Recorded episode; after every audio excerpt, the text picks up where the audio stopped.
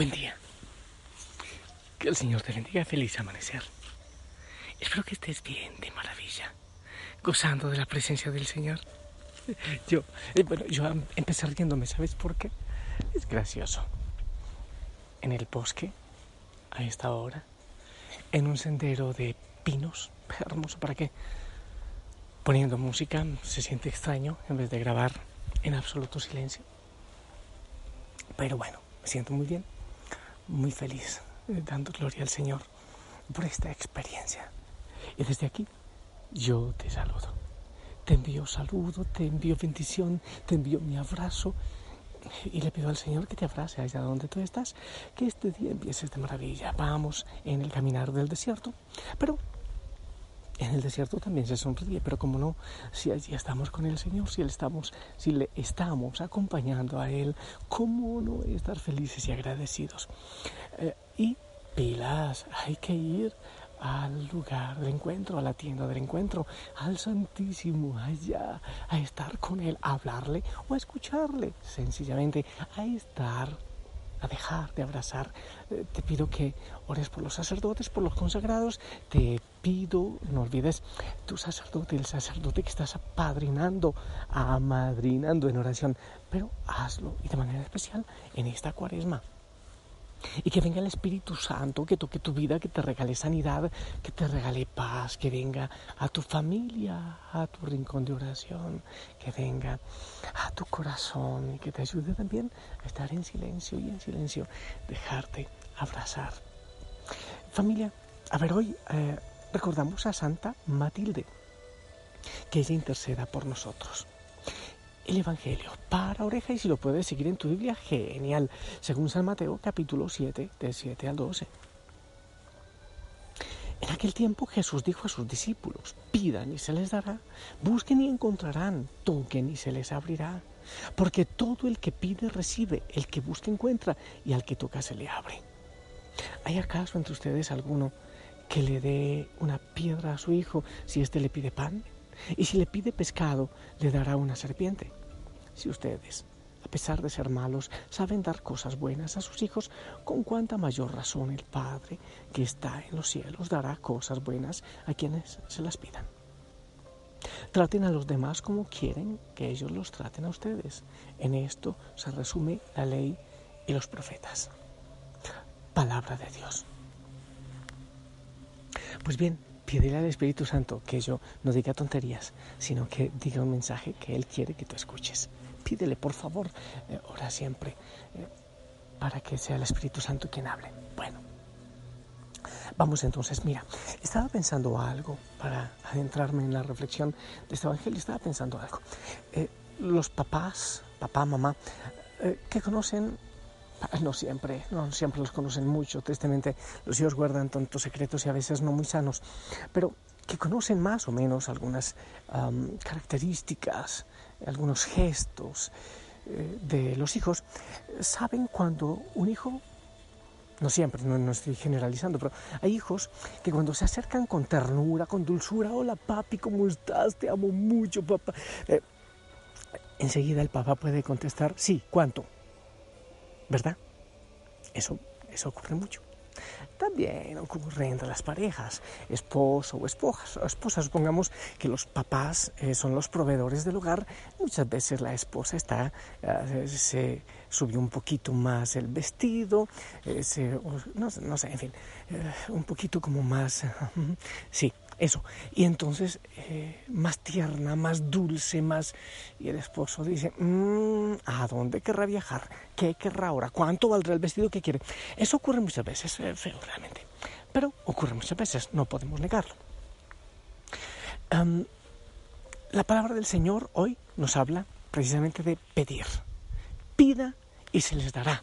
Pero ese pide y se les dará da la impresión que es como sencillamente pidan un cheque en blanco, usted pida lo que quiera y, el Padre que es misericordioso pues todo se lo da como Él le va a negar lo que usted pida. Ah, pero, pero ¿cómo así? Entonces, si le pido cosas malas, ¿me va a dar esas cosas malas? No, es que hay que pedir como papá. Porque el Evangelio dice, papá, si, un, si ustedes que son malos, eh, eh, su hijo le pide no sé qué cosa, un, pan le va a dar acaso una piedra, o si le pide un pescado le va a dar una serpiente, un escorpión. Entonces hay que pedir como a papá. Esa es una idea fundamental. Cuando tú le pides, le pides como a papá. Obviamente que sí, con la confianza del hijo a papá. Con la confianza, Señor, necesito salud. Señor, necesito eh, trabajo. Señor, necesito comida. Señor, eh, necesito paz en mi hogar. Pides como a papá. Es más, a mí me gusta muchas veces decirle a Dios, papá, papá, mira esto, papá. Entonces le pides como a papá. Al papá, yo no creo que se le pida droga. Oh, ¿Qué clase de papá será? O se le pide eh, alcohol, o se le pide un arma. No, no, se le pide como a papá. A papá se le pide lo que a mí me ayuda a crecer. Ese es un padre, el que me da aquello que sabe que me ayuda a crecer, o que lo necesito, que es básico, que es importante para mí. Primero, pedir como a papá. No es pedir cualquier cosa, pidan y se les dará. Oh, puede ser mal interpretado eso, ¿verdad que sí? Pide como a papá, con la confianza, primera idea, con la confianza que se le pide a papá, pero segundo, lo que se le pide a papá. Eso es lo, la primera idea, pero hay otra.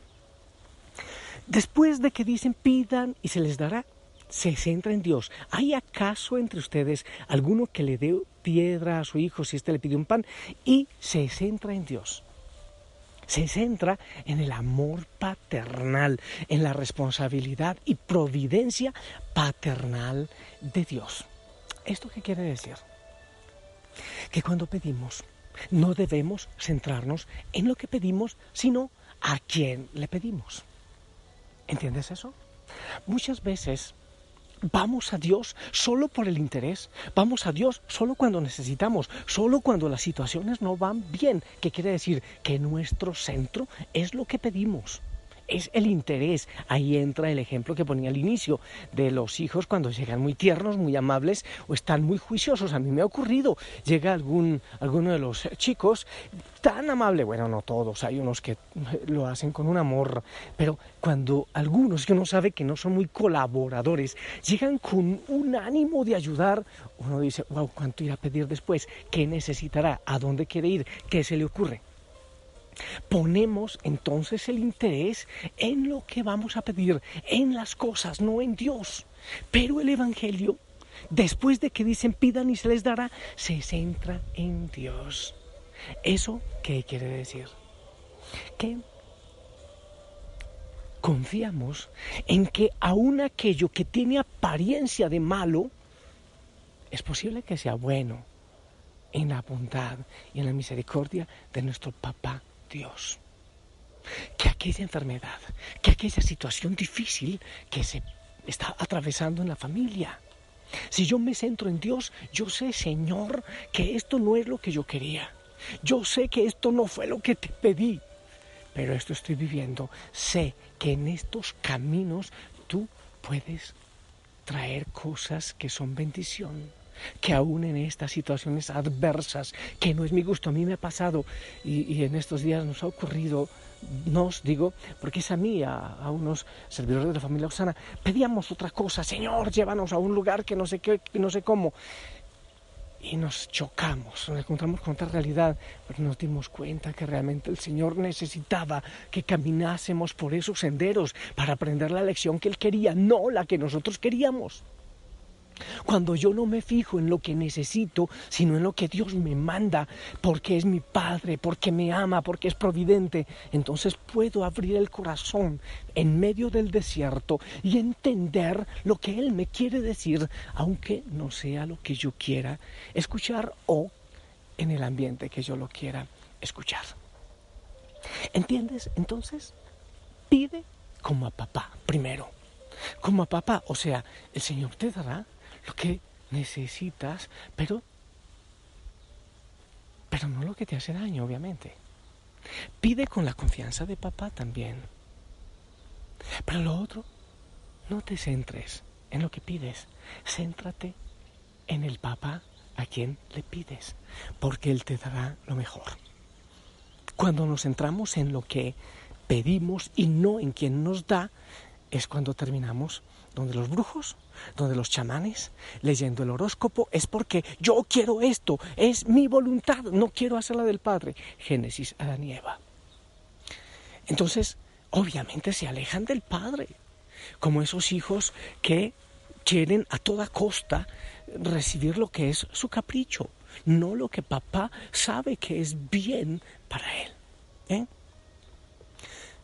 No te olvides, cuando vamos a, alguien va a leer el horóscopo, donde el brujo, donde el chamán, donde el adivino, donde no está aceptando la voluntad de Dios. Está centrándose en lo que desea.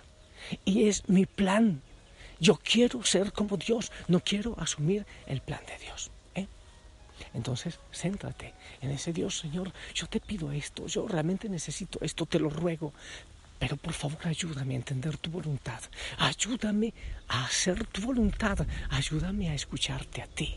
Yo me abandono en tus manos, Padre. Me abandono en tus manos. Haz de mí lo que tú quieras. Por todo lo que hagas en mí te agradezco. Yo no deseo nada más.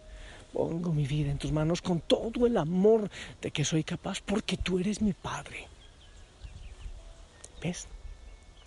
Entonces así se entiende más eso de pidan y se les dará. Busquen y encontrarán. Toquen y se les abrirá. Podemos evaluar lo que estamos pidiendo en este momento. Quizás hay una cantidad de situaciones que tú sientes que necesitas.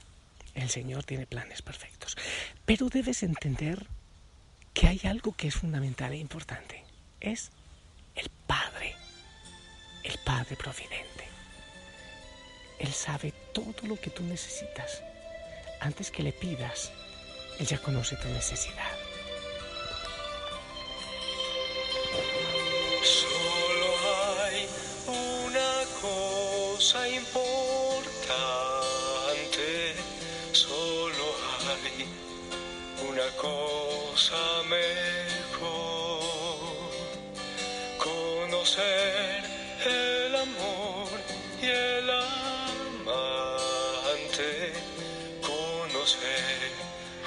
que te conoció.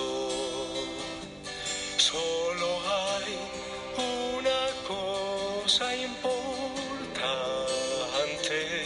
solo hay una cosa mejor. Al final contemplar su semblante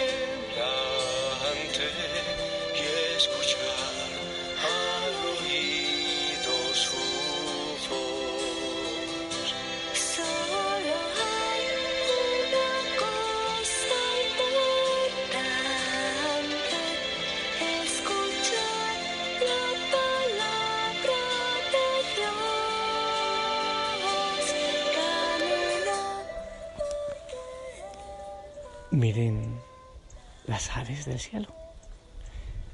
No siembran, no cosechan, tampoco embodegan y el Padre no les falta con nada. Miren los lirios, los lirios del campo. No tejen, no hilan y ni siquiera Salomón vistió como uno de ellos. El Señor es providente, déjate abrazar. Haz lo que tú debes hacer un poco más. Pídele como a Padre, no como una alcahueta.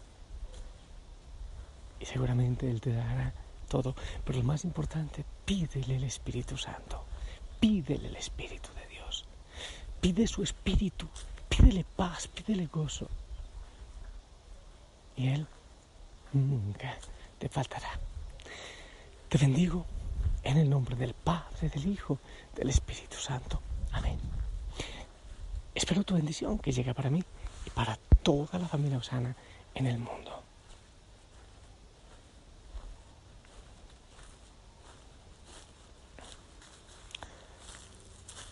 Amén, amén, amén.